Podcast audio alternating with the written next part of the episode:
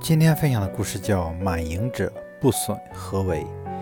一天，孔子带弟子们参观鲁桓公的庙堂，看见一只形体倾斜、易于倾覆的器皿。孔子问守庙人：“这是什么器皿？”孔子说：“听说这种器皿里面空着的时候就倾斜，不空不满的时候就端正，灌满了水的时候就颠覆。真的吗？”守庙人点头言是。孔子回头对弟子们说：“不妨灌水试一下。”弟子们便往器皿里舀水，结果确实如此。里面不空不满时端正，水满时倾覆，空时倾斜。